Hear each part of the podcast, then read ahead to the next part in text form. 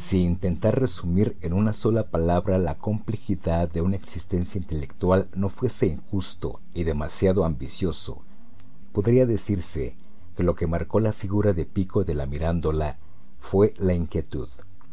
En efecto, su trayectoria intelectual se acercó a la sensibilidad moderna e incluso posmoderna gracias a una cierta inquietud y a los diferentes intereses que manifestó en sus estudios. Con esto, no obstante, tampoco pretendemos afirmar que Pico fuera el más próximo a nosotros de entre los humanistas neoplatónicos. Fue sin duda un hombre de su tiempo, y lo que lo hace interesante no es sólo su pensamiento, sino también la construcción y el proceder de su trayectoria intelectual. Uno de los rasgos por los que la figura de Pico ha llegado hasta nosotros es el de su prodigiosa memoria.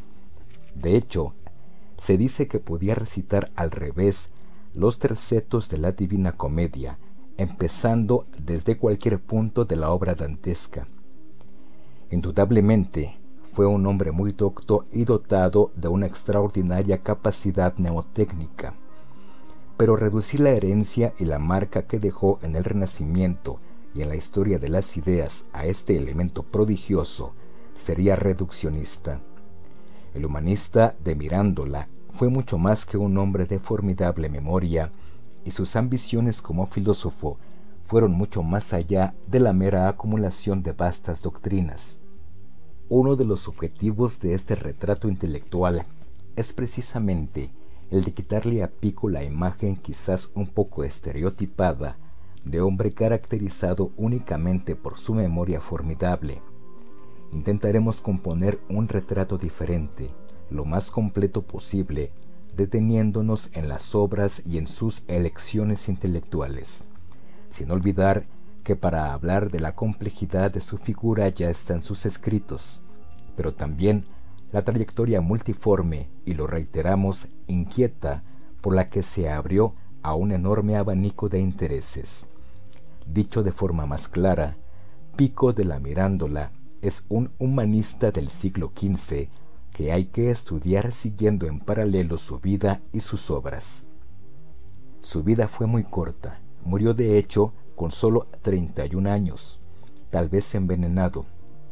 Una muerte tan misteriosa y repentina que provocó hace menos de 10 años que el Comité Nacional para la Valoración de los Bienes Históricos, Culturales y Ambientales de Italia pidiera la exhumación de sus restos para investigar las causas de su muerte con las tecnologías actuales.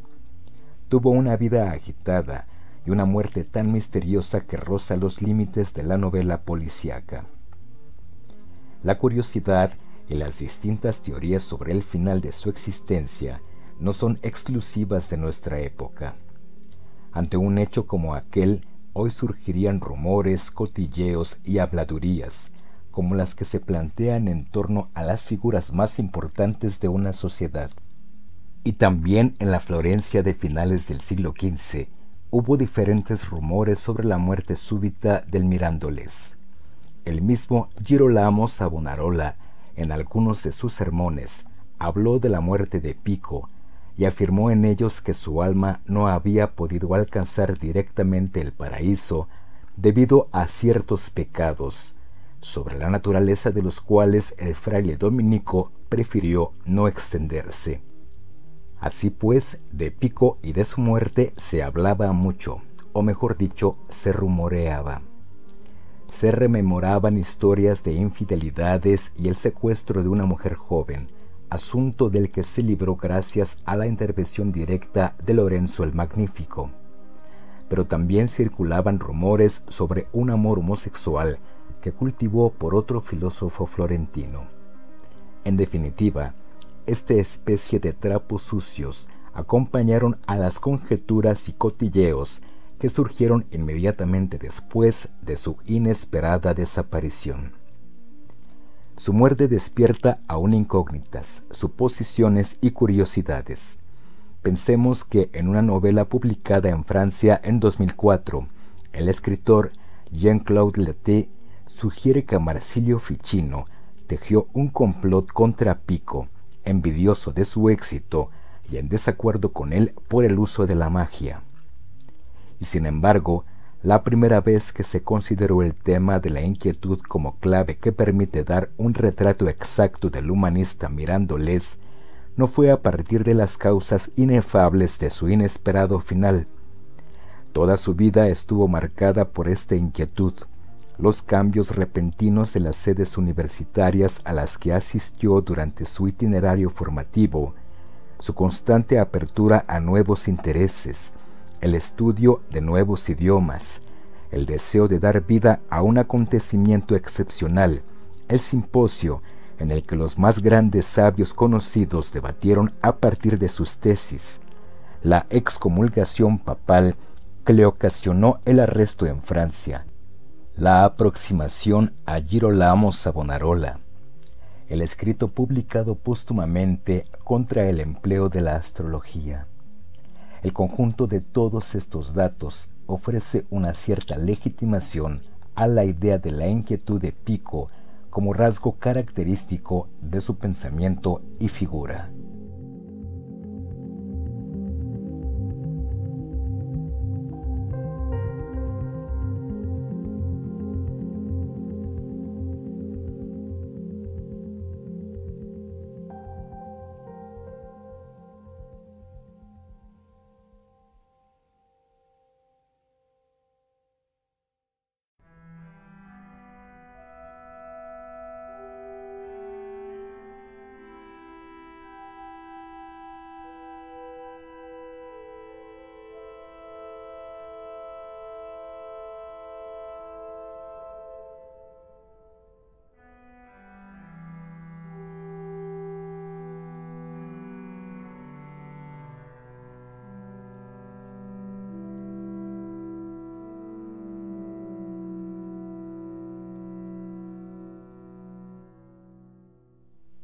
La vida de Pico de la Mirándola fue turbulenta y vibrante, al menos si la comparamos con la existencia sosegada, tranquila y cómoda de Marsilio Ficino. Giovanni Pico nació en febrero del año 1463 en Mirándola, ciudad gobernada desde hacía 150 años por su familia. Su sobrino Giovan Francesco II autor de la primera biografía dedicada al filósofo, cuenta que el día en que nació Pico se vio una llama en forma de aro sobre el lecho de la parturienta que veloz se esfumó. El biógrafo puede fácilmente interpretar dicha señal como un presagio de la vida intelectualmente apasionante que esperaba al recién nacido y al mismo tiempo de la brevedad de su existencia. Cuando en 1467 murió su padre, el pequeño Giovanni Pico tenía cuatro años. De su educación se ocupó en primer lugar su madre, Giulia Boiardo, mujer de refinada cultura. La principal preocupación de la madre fue mantener apartado al niño de las belicosas peleas que envenenaban y encendían la relación entre sus dos hermanos mayores enzarzados en una lucha por la supremacía y el gobierno de la ciudad. Con 14 años se trasladó a Bolonia con la intención de asistir a los cursos universitarios de Derecho Canónico. En Bolonia estuvo hasta 1478, año en que murió su madre. Aquí empieza un convulso itinerario formativo que vio cómo Pico se alojaba brevemente en diferentes ciudades y sedes universitarias. En un primer momento fue a Ferrara, a la corte de los Este. Sus estudios dieron un giro.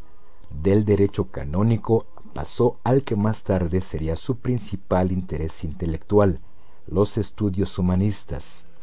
En Ferrara conoció y frecuentó tanto al poeta y literato Tito Vespasiano Strozzi, como al fraile dominico Girolamo Savonarola, personaje que volverá a tener una intensa influencia en la vida de Pico. Pero el inquieto Giovanni Pico no prolongó demasiado su estancia en la corte estense. Al cabo de un año se trasladó a Padua, prestigiosa sede universitaria, donde prevalecían los estudios de orientación filosófica aristotélica. Se estudiaba especialmente la interpretación que había elaborado el médico y filósofo andalusí Averroes sobre el filósofo Estagirita. En Padua, el jovencísimo estudiante permaneció desde el otoño de 1480 hasta la primavera de 1482. Hacia finales de ese año, Pico ya se encontraba en Pavía. Su objetivo era asistir a clases de retórica y de lógica matemática en la universidad de esta ciudad. Pero también en este caso fue breve la estancia, puesto que en los primeros meses de 1484 decidió abandonar Pavía y trasladarse a Florencia. Era la época en que la ciudad vivía, según cuentan, una suerte de edad de oro. Vivacidad cultural, diversidad de intereses y pasión por los estudios hacían de aquella Florencia seguramente el lugar ideal para acoger al inquieto y poliédrico Pico. El Mirándoles, que contaba poco más de 20 años, hizo dos contactos relevantes en la ciudad de los Médicis. Uno, el poeta Añolo Policiano, y otro, Marsilio Ficino. Pero ni Florencia fue capaz de retener durante mucho tiempo a Pico. En julio de 1485 estaba en París, donde pretendía cursar teología y participar en los debates de la Sorbona, centro en aquel momento de los estudios basados en la filosofía escolástica y en los de Averroes. En la primavera de 1486 volvió a Florencia, donde bajo las directrices del judío converso Flavio Mitrídate profundizó en los estudios de hebreo y de la cábala. En ese mismo periodo escribió un comentario en prosa a una canción sobre el amor divino, inspirada en el pensamiento de Marsilio Ficino.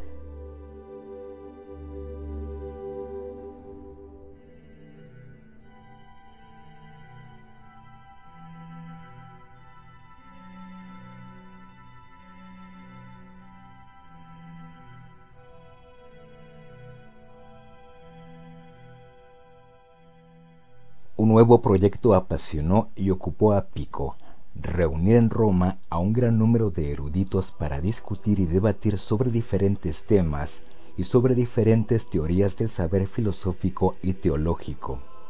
Tras una rocambolesca aventura en la que también fue arrestado, Pico se estableció en Roma para desarrollar su proyecto.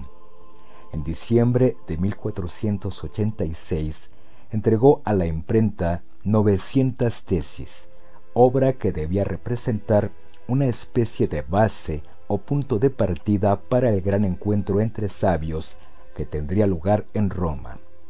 La obra no obtuvo un recibimiento muy favorable. Al contrario, fueron muchas las críticas y cuantiosas las hostilidades manifiestas, tanto que el Papa Inocencio VIII no solo rechazó la posibilidad de celebrar el encuentro de sabios, sino que además instituyó una comisión para juzgar las tesis de Pico. Tras la investigación, siete tesis fueron consideradas heréticas y seis sin fundamento. Pico reaccionó vigorosamente al juicio desfavorable de la comisión y escribió en defensa propia la Apología, texto en el que acusa abiertamente de ignorante a la comisión papal que lo había juzgado. La reacción de Inocencio VIII fue tan dura como repentina. Todas las tesis fueron declaradas heréticas y escandalosas y se prohibió que fueran leídas, escuchadas o impresas bajo pena de excomunión. A Pico no le quedó otra opción que alejarse de Roma decidió proponer su proyecto a la Sorbona. Partió pues hacia Francia, pero en febrero de 1488 fue arrestado en Lyon por los hombres de Felipe II de Saboya, en virtud de una orden de arresto emitida por el Papa contra él, Quedó libre un mes después, gracias al afecto de muchos príncipes italianos, el primero de ellos Lorenzo el Magnífico. Regresó a Florencia y se estableció en una villa cercana a Florencia, en Fiesole. Vivió allí de forma austera, quizá para subrayar que era necesario retirarse de los reclamos de lo mundano, y de hecho sus intereses también se concentraron en temas de carácter místico y religioso. En esos meses escribió un comentario a los salmos bíblicos, pero el acontecimiento más significativo de dicho periodo fue la insistencia con la que Pico presionó a Lorenzo el Magnífico para que éste trasladara a Girolamo Savonarola de Ferrara a Florencia, las presiones de Pico lograron su objetivo y en 1489 el dominico llegó a la ciudad de los Medicis al convento de San Marcos. En el año 1492 murió Lorenzo el Magnífico. Pico fue uno de los pocos presentes en Careggi, junto a su lecho de muerte. La desaparición del Magnífico dejó al mirándoles con un dolor y un vacío que tal vez trató de colmar aproximándose cada vez más a Savonarola. Pico se sentía fuertemente atraído por un pensamiento cada vez más próximo al misticismo interior. Es bastante probable que las visitas a Savonarola desempeñaran un importante papel en este aumento del interés por el misticismo en Pico. Mientras tanto, en 1493, el nuevo Papa Alejandro VI absolvió oficialmente a Pico de toda acción de censura y advertencia de herejía. Probablemente aliviado por el gesto del Papa Borja, el Mirándoles se dedicó a la redacción de un texto con el que pretendía refutar la astrología y denunciar la falsedad de toda predicción basada en los astros una especie de polémica contra la superstición que retomaba el canon clásico de Lucrecio, escrita en época humanista. La obra fue publicada póstumamente por su sobrino Giovan Francesco. Pico reflexionó, estudió y escribió. Su vida se volvió tan rigurosa y necesitada de distanciamiento que lo llevó a retirarse durante periodos importantes en el convento de San Marco en Florencia. Allí murió el 17 de noviembre de 1494, tras trece días de dolorosas fiebres. Fue probablemente envenenado.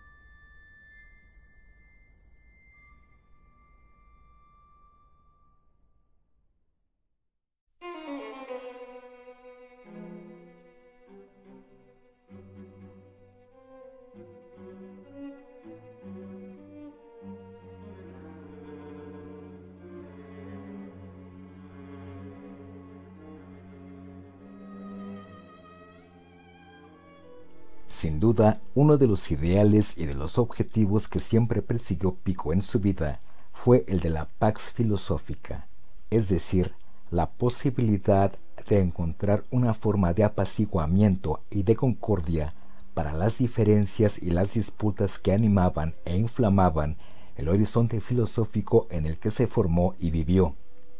Vista la ambición de dicho ideal, resulta lícito preguntarse hasta qué punto consiguió alcanzar o aproximarse a su objetivo o si fue un sueño nunca cumplido. Aquí hay que recuperar y recordar un rasgo destacado de la vida de Pico, su enorme capacidad de aprender y la pasión ardiente por el estudio.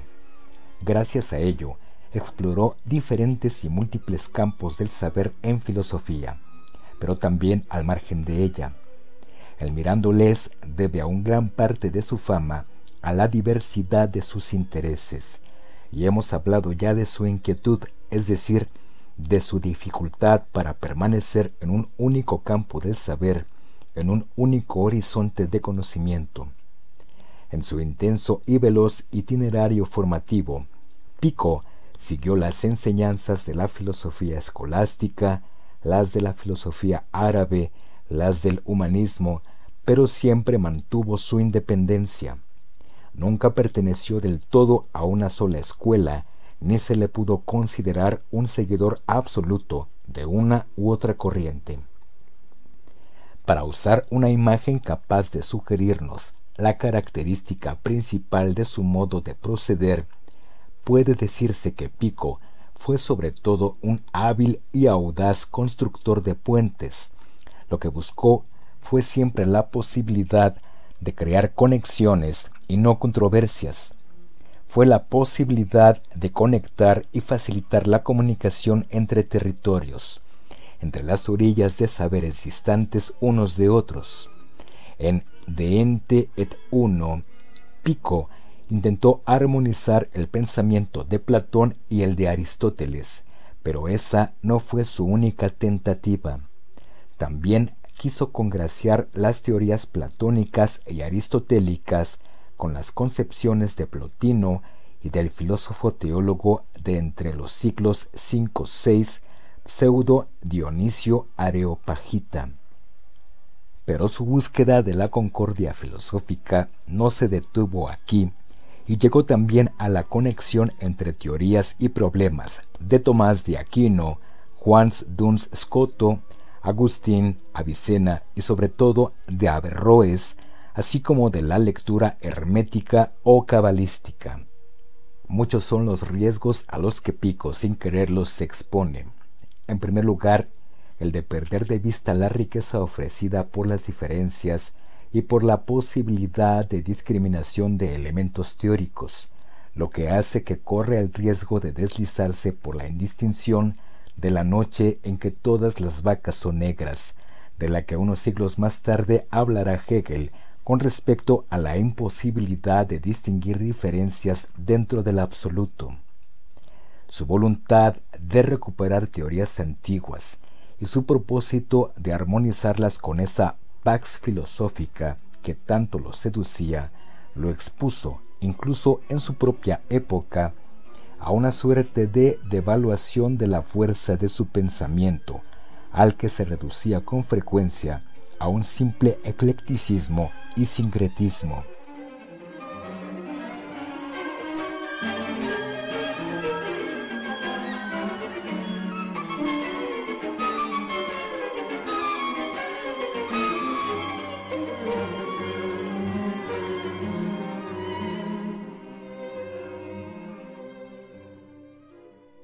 Si quisiéramos establecer una especie de retrato psicológico de Pico, en primer lugar, deberíamos resaltar que junto a la inquietud siempre hubo en él esa necesidad de pacificar los conflictos y las tensiones.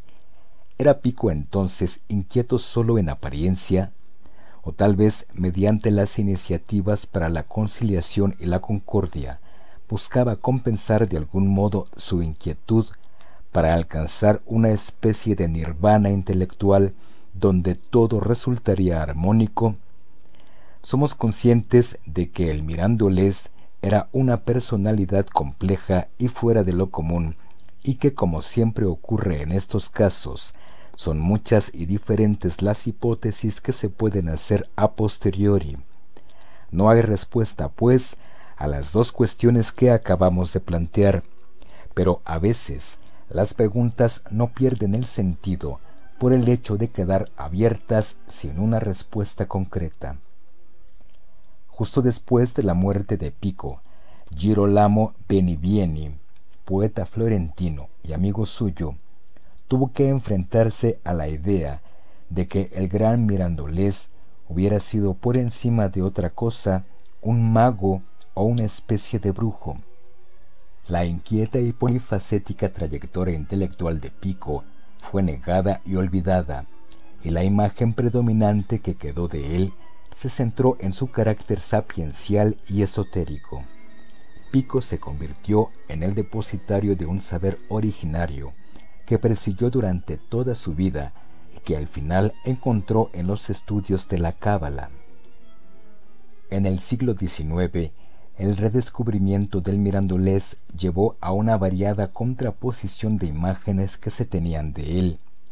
Pico se convirtió poco a poco en el verdadero instaurador de los estudios orientales en Occidente, una de las grandes figuras del ocultismo, el fundador del cabalismo cristiano y también en el creador de la exégesis bíblica. En la actualidad, quizás la representación de su figura y de su pensamiento es menos artificiosa y retorcida. Hoy en día, está claro que Giovanni Pico no fue como quiso creerse el alumno más célebre de algunos cabalistas, y tampoco fue el temerario espíritu semipagano que sólo se encaminó hacia la cristiandad en los últimos años de su breve y agitada existencia, por la influencia que Girolamo Savonarola ejerció en él. Pico no sólo persiguió el ideal de concordia entre las diferentes orientaciones filosóficas, sino que se vio seducido también por la idea de un saber unitario y originario que pudiera reunificar en la figura de Jesucristo al Redentor mago, depositario de toda verdad. Fue este convencimiento, expresado con gran claridad en una de las 900 tesis que preparó para la disputa de Roma, el que lo llevó a la acusación de herejía y más tarde al arresto y la cárcel en Francia. Tal vez no fue sólo la influencia de Savonarola la que lo apartó de la expresión de dicho convencimiento. Con mayor probabilidad, los resultados más bien ortodoxos que marcaron el último periodo de su pensamiento mientras vivía en Florencia sean una vez más fruto de su incorregible inquietud. Ni la cábala ni la sabiduría vinculada a ella consiguieron detener su viaje y retenerlo definitivamente.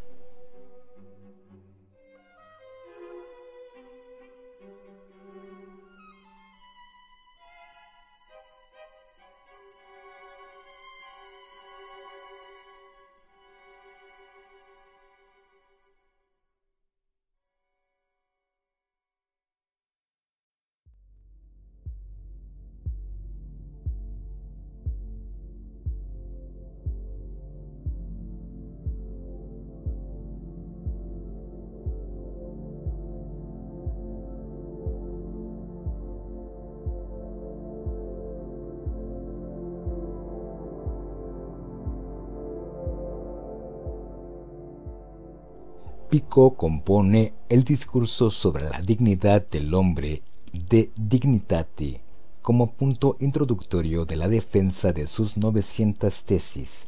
En ella aparecen sus ideas principales. En cierto sentido, puede decirse que la oración representa la quinta esencia del pensamiento del mirándoles. ¿Qué significado adquiere entonces el término libertad? Para Pico, el hombre no está limitado a priori por una determinada forma de ser, mientras que los ángeles, desde la creación, poseen el don de la perfección.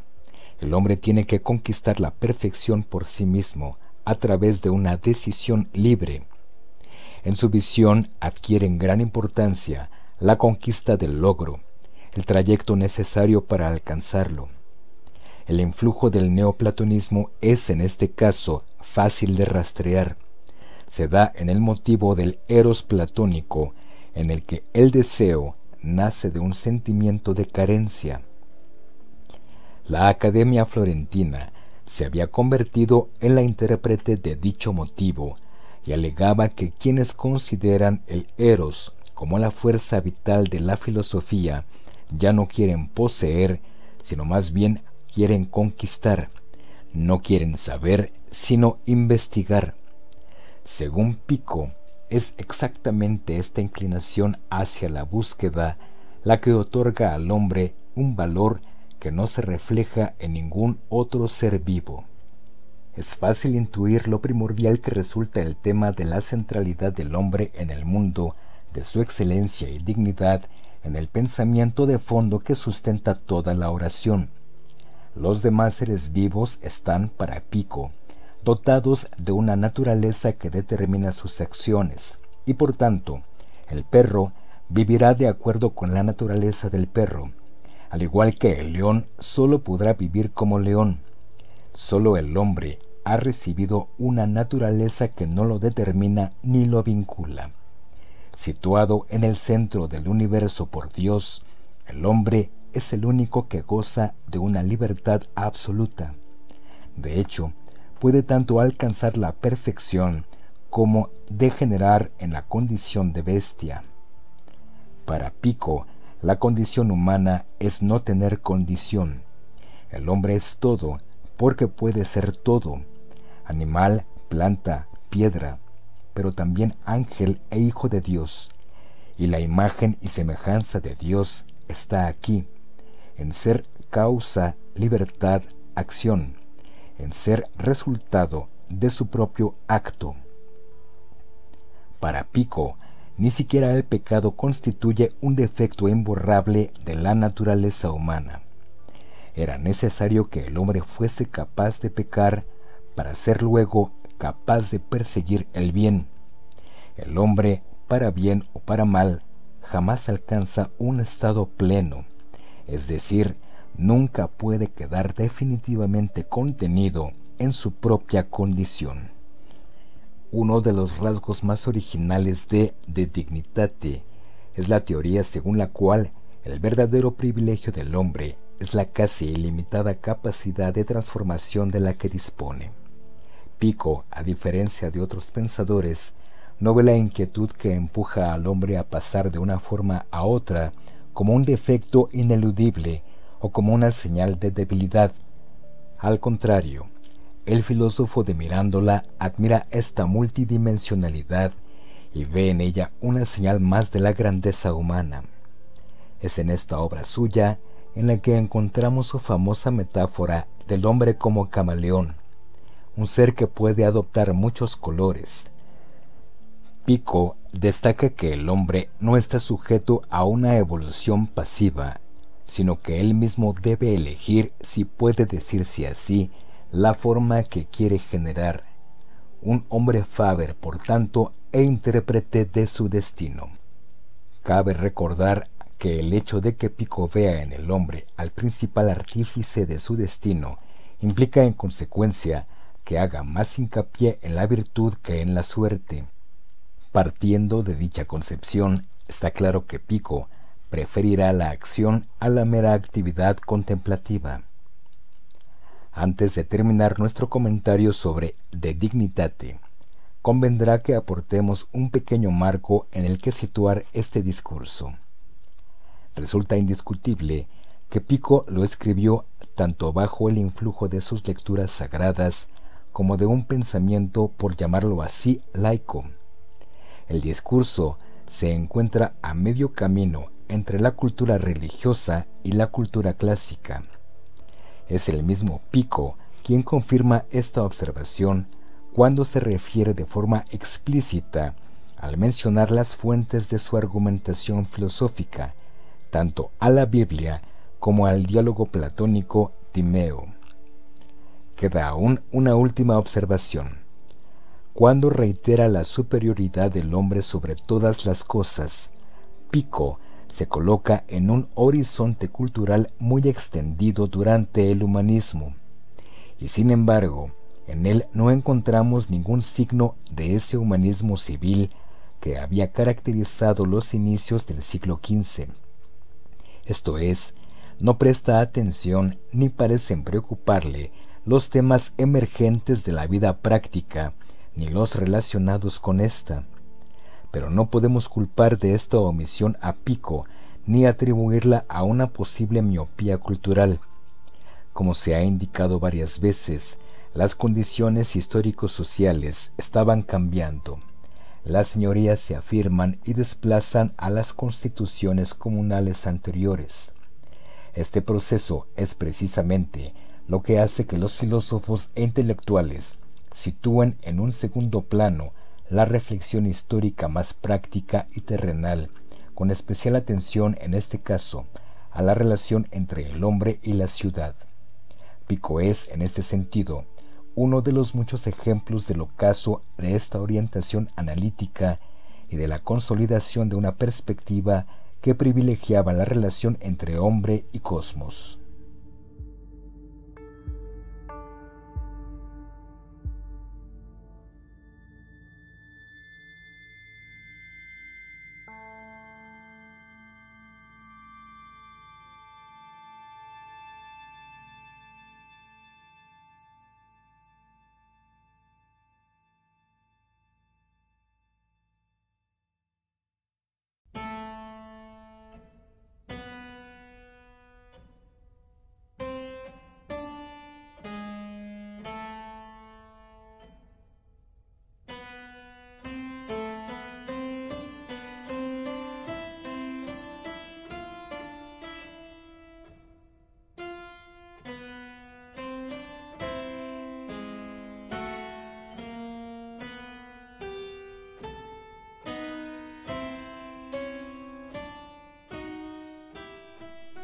Seremos especialmente prudentes al abordar el tema de los estudios de Pico sobre la Cábala, puesto que aún hoy existe la tendencia a encasillar al mirándoles según su interés por este tipo de estudio y a representarlo, además de como un hombre de memoria prodigiosa, como una especie de mago o en cualquier caso de iniciado. Como ya se ha recordado al señalar los puntos fundamentales de su breve vida, Estudió el idioma hebreo bajo la supervisión del judío converso Flavio Mitrídate. Tradujo un buen número de textos cabalísticos, aún hoy conservados en los códices vaticanos judíos. ¿Qué buscaba el gran erudito Pico en la Cábala? A esta pregunta nada sencilla se puede responder que intentaba encontrar el núcleo y el fundamento del verdadero mensaje de Jesucristo. Probablemente fue esta creencia lo que lo llevó a incluir 72 conclusiones basadas precisamente en todo lo que había aprendido de la Cábala en las 900 tesis que propuso discutir en Roma con los hombres más doctos de Europa. Pico conocía los textos de Hermes Trimegisto, textos que Marsilio Ficino había traducido al latín por sugerencia de Cosme de Medici. Como todos los demás miembros de la Academia, estudió los escritos herméticos y fue convenciéndose de que el hilo dorado que debía seguir para unificar todo el saber del que se había apoderado era la cábala. Muy probablemente, la cábala representaba para él el instrumento por excelencia para realizar el más urgente y apremiante de sus deseos intelectuales, el hallazgo de formas de unificación y concordia.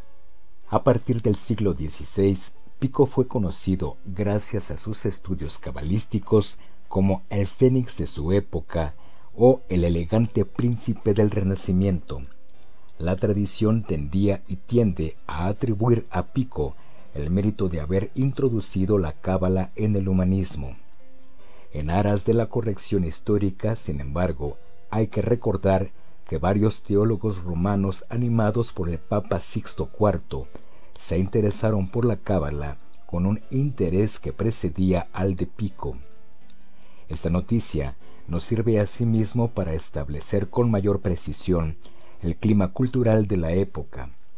El estudio de la cábala no era algo secreto, confiado solo a unos pocos iniciados, sino que se trataba de una cuestión de gran interés y por así decirlo, más oficial de lo que quisiera hacernos creer cierta tradición. ¿Cuáles de las conclusiones de naturaleza cabalística, incluidas en las 900 tesis, molestaron a la Iglesia hasta tal punto que provocaron la suspensión de aquel proyecto de debate entre sabios, y más tarde llevaron a la excomulgación de Pico? Posiblemente se trató de las que afirmaban de forma clara y explícita que no había ciencia que nos diera mayor seguridad de la divinidad de Jesucristo que la magia y la cábala. Algunos estudiosos han considerado que Pico, en su deseo de unificación y concordia, quiso reunir elementos del paganismo, de la ley de Moisés y de la gracia cristiana. Estudios más recientes han destacado por el contrario que lo que Pico quería era arrebatarle a la sabiduría judía la parte de verdad que detentan injustamente para devolvérsela a los cristianos, a los que define como israelitas legítimos. En pocas palabras, el propósito que lo condujo hacia la Cábala sería el de confirmar mediante pasajes y revelaciones la fe cristiana. Así pues, Pico pretendía volver a la fe cristiana y sobre todo a la figura de Cristo a través de la aplicación del saber más secreto y reservado del mundo judío. Esta atención a las fuentes y saberes no ortodoxos no era, volvemos a repetirlo, exclusivo del de Mirándola. Pensemos que el prior general de los agustinos y luego cardenal Egidio de Viterbo, en un discurso pronunciado en 1507 en San Pedro ante el Papa Julio II, citó junto a varios personajes de las escrituras, a la Síbila, a Pitágoras, a Platón y sobre todo a Hermes Trismegisto. En relación a la autoridad reconocida de este último, resulta interesante recordar que en un grabado del siglo XIV, conservado en la Pinacoteca de Siena, se le representa con la actitud de Moisés que muestra al pueblo las tablas de la ley. Muchas y diferentes son las lecturas que se le han dado a lo largo de los siglos a la figura de Pico y a su interés por la cábala y Trismegisto. Algunos han considerado que quería unir cristianismo y politeísmo, otros que buscaba una religión natural, sencilla y erudita al mismo tiempo, otros muchos que fue uno de los últimos en defender el derecho a creer en las religiones paganas. En suma, ha habido algunas tergiversaciones y muchos malentendidos en torno a la figura de Pico y a sus poliédricos intereses. Tal vez el filósofo Ernst Cassirer, en la primera mitad del siglo XX, es quien consiguió acercarse más al pensamiento y a las intenciones del mirandolés. Pico, según el filósofo alemán, no fue en absoluto un pensador que se limitara a mezclar ideas y tradiciones, a remendar y unir piezas teóricas heterogéneas. Lo que él buscaba, a diferencia de los que creían realmente en la búsqueda de la piedra filosofal, era una especie de alquimia del pensamiento. Si Cassirer está en lo cierto, podemos considerar también este rasgo como un ejemplo más de su inquietud intelectual, de su necesidad de no detenerse y del deseo que lo llevaba tal vez a no sentirse nunca satisfecho del todo.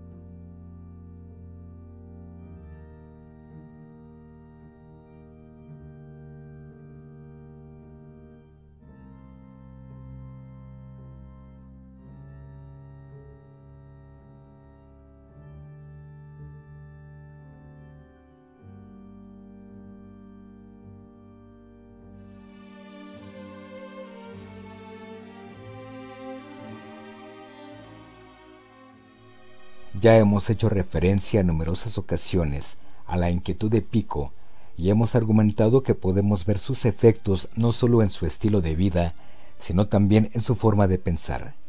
Mientras que Marsilio Ficino pretende imponer una determinada tendencia intelectual, el pensamiento del mirandolés está marcado por una tendencia universalista que termina convirtiéndose en su característica más peculiar.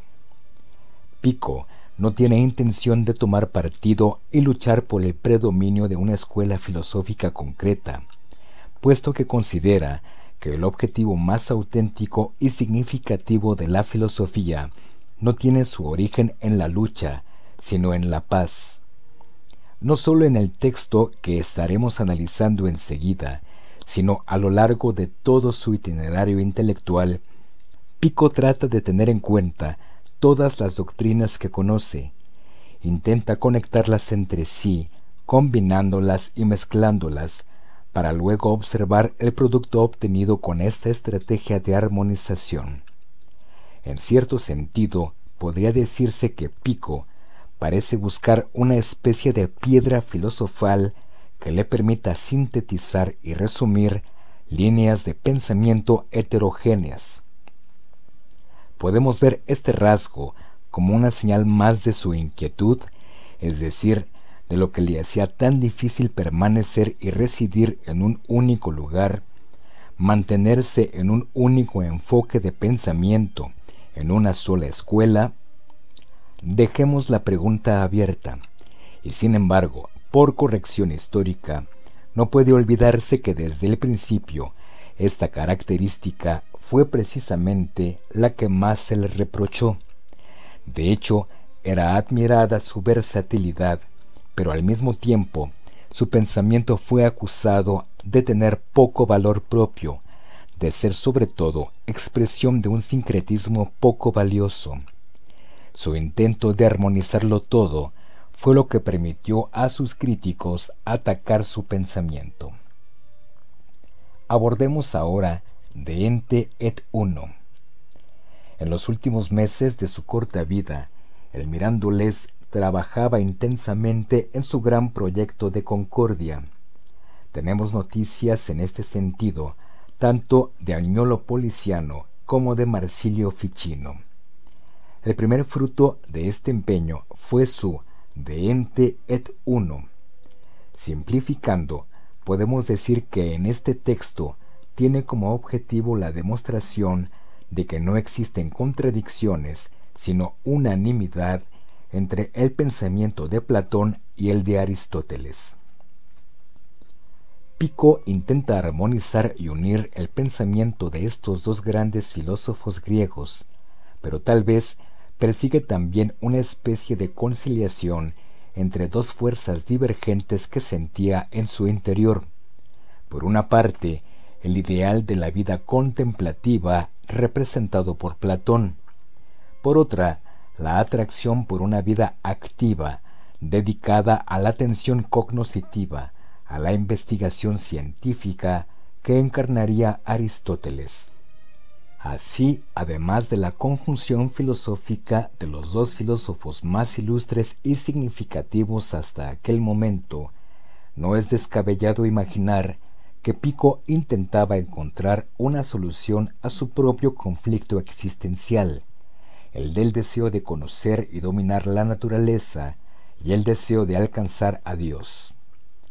El teólogo Henri Marie de Lubac en la densa monografía que dedicó al Mirandolés, afirma que uno de los objetivos que Pico ataca sin mencionarlo directamente en De Ente et Uno es Marsilio Ficino, y con él la Academia. En una parte importante del texto, critica y pone cierta distancia respecto al modo en que los neoplatónicos habían interpretado a Platón Ficino respondió a las críticas de Pico y en 1492, retomando su comentario al Parménides, incluyó una réplica a las objeciones de Mirándola, no sólo respecto a la interpretación de Platón, sino incluso con críticas en el plano personal. De hecho, Marsilio Ficino, con un tono algo resentido, afirma que desearía que este estupendo joven fuera un poco menos seguro de sí mismo. Lo acusa de actuar como si fuera un gran maestro y de no haberse detenido el tiempo suficiente en el estudio de los grandes comentaristas, y tampoco ahorra críticas al intento de Pico de conciliar a Platón y Aristóteles. Una vez más, pues, encontramos a Pico en el centro de una polémica y además con problemas para encontrar residencia, como decíamos poco antes. Aunque en De Ente et Uno se habla de Tomás de Aquino más que de ningún otro como el filósofo sobre el que se puede fundamentar su intento de armonizar Platón y Aristóteles, no podemos de ninguna manera considerar al Mirándoles como un exponente de la escuela tomista. Fue ante todo un espíritu independiente, una mente inquieta que hizo de la búsqueda un objetivo primario en su vida, una búsqueda que no se sintió jamás satisfecha con los logros obtenidos. Al final, incluso Maracilio Ficino le reconoció su debido mérito, Seis meses después de la misteriosa muerte de Pico, le escribió una carta a un amigo en la que elogiaba de forma intensa y emocionada al de Mirándola, sin ningún rencor por la polémica del de ente et uno. En esta carta afirma que Pico debe ser considerado, sin ninguna duda, como cabeza y adalid de la concordia.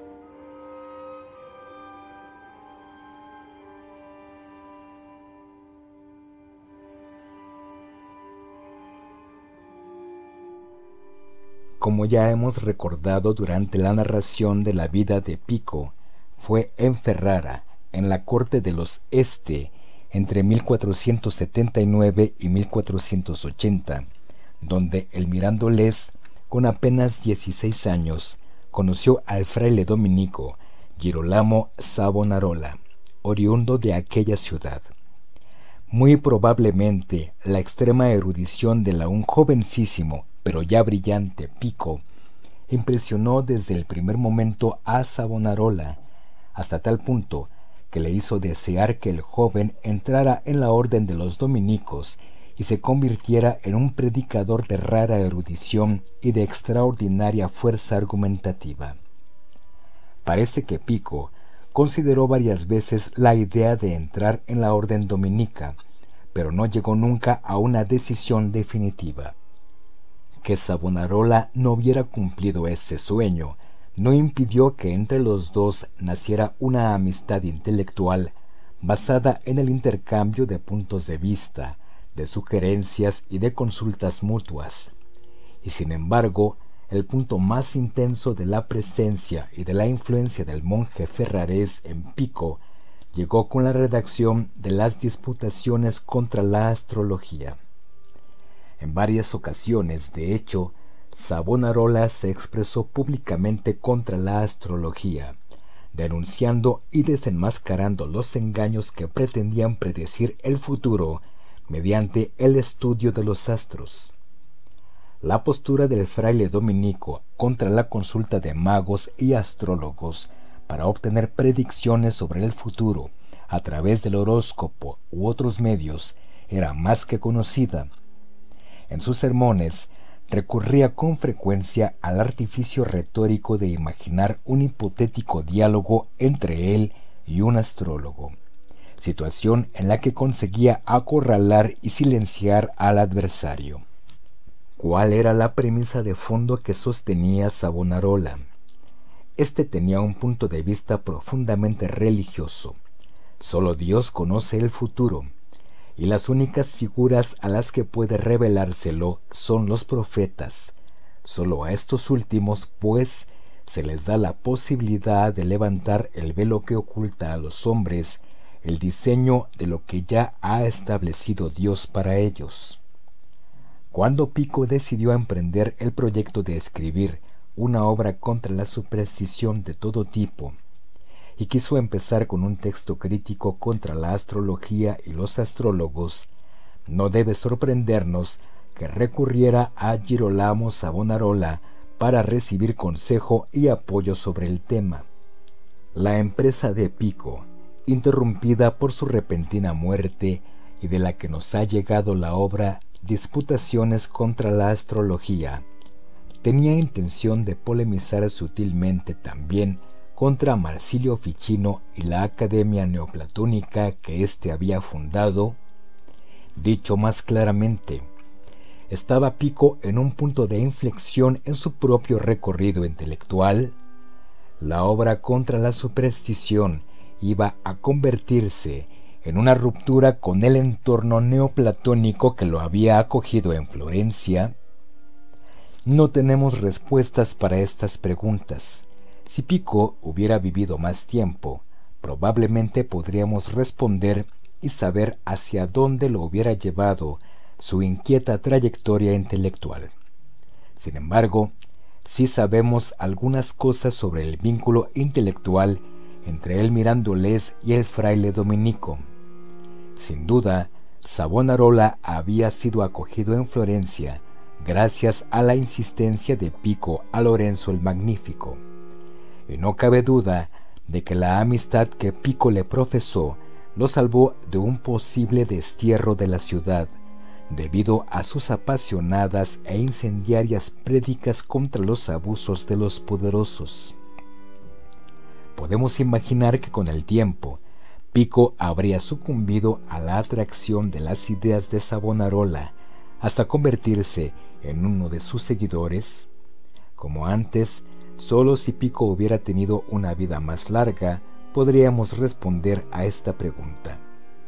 Volvamos, sin embargo, a Disputaciones contra la astrología. Como argumenta Cassirer, las fuerzas más auténticas que empujan a Pico a posicionarse contra la astrología son la supremacía del espíritu y la de la libertad. El Mirándoles está convencido de que el hombre forja su propio destino a partir de lo que cada individuo quiere y hace. Los milagros del ánimo son mayores que lo que sucede en el cielo, escribe en su última obra. Demuestra así una postura libre del miedo de los demonios y de la influencia maléfica de los astros, miedo del que ni siquiera Ficino se libraba. Pico reafirma que la obra del hombre se deriva de su voluntad y no de los astros, ni es un don de potencias superiores. Si es verdad que Pico es plenamente un hombre del humanismo, también lo es que sobre todo en la crítica contra la astrología, demuestra estar un paso por delante respecto a sus coetáneos. Esta beta de modernidad se localiza a sí mismo en la distinción que realiza entre la verdadera y la falsa astrología. Diferencia la ciencia de los astros del arte de la predicción, tal y como la práctica de la astrología de adivinación. Quizás sea oportuno subrayar la diferencia entre la postura de Pico y la que expresa Ficino sobre estas cuestiones. Para este último, ni la magia ni la astrología son una manifestación de prácticas supersticiosas, más bien al contrario. Para Marsilio, se trata de técnicas puramente legítimas. La astrología está destinada al estudio del orden natural, mientras que la magia tiende a la realización del dominio del hombre sobre la naturaleza. Como ya hemos dicho, Pico, por su parte, ve en la astrología una doctrina que termina limitando la libertad humana, puesto que quiere encontrar las causas de sus acciones más allá de la voluntad humana. Creer que los astros influyen y determinan las acciones de los hombres significa para él de mirándola asumir que no puede autodeterminarse, o dicho con otras palabras, que carece de libre albedrío.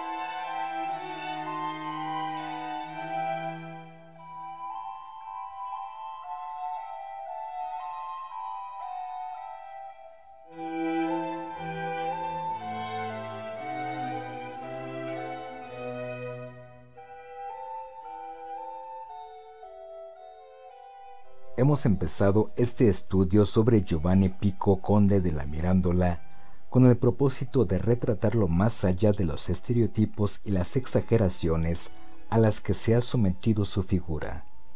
El pico de memoria extraordinaria, el pico mago o devoto de saberes ocultos y secretos, el pico discípulo y luego adversario de Marsilio Ficino.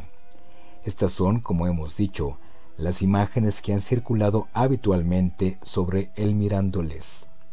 Nos gustaría concluir este audio deteniéndonos en el retrato de Pico realizado por Cristófano del Altísimo en la primera mitad del siglo XVI, pocas décadas después de su muerte. Pico aparece en esta pintura como un joven bastante atractivo de cabellos largos y dorados. Era muy alto, sobre todo así se tiene en cuenta la época en la que vivió. Medía casi un metro noventa, un gigante para la altura media de aquellos años. Es más, Pico no solo era bastante atractivo, además procedía de una familia noble y era muy rico. Se dice que empleó buena parte de su ingente patrimonio en comprar libros y códices. Y como hemos resaltado en numerosas ocasiones, perseguía con vehemencia y pasión numerosos intereses muy diversos. Contaba con una memoria fuera de lo común, tenía una cultura brillante, hasta el punto de que Girolamo Savonarola deseó convertirlo en un predicador dominico cuando ambos se conocieron en Ferrara. El escritor alemán Thomas Mann dice del protagonista de La montaña mágica, una de sus novelas más famosas, que era Un Benjamín de la vida. Tal vez se puede tomar prestada esa misma expresión y emplearla para definir brevemente las muchas dotes que poseía el Mirándoles. Sin duda, la vida le entregó buenas cuentas, o para utilizar una expresión más próxima al mundo de los cuentos, parece que las hadas se hubieran asomado a su cuna para entregarle todos los dones, belleza, sabiduría y riqueza.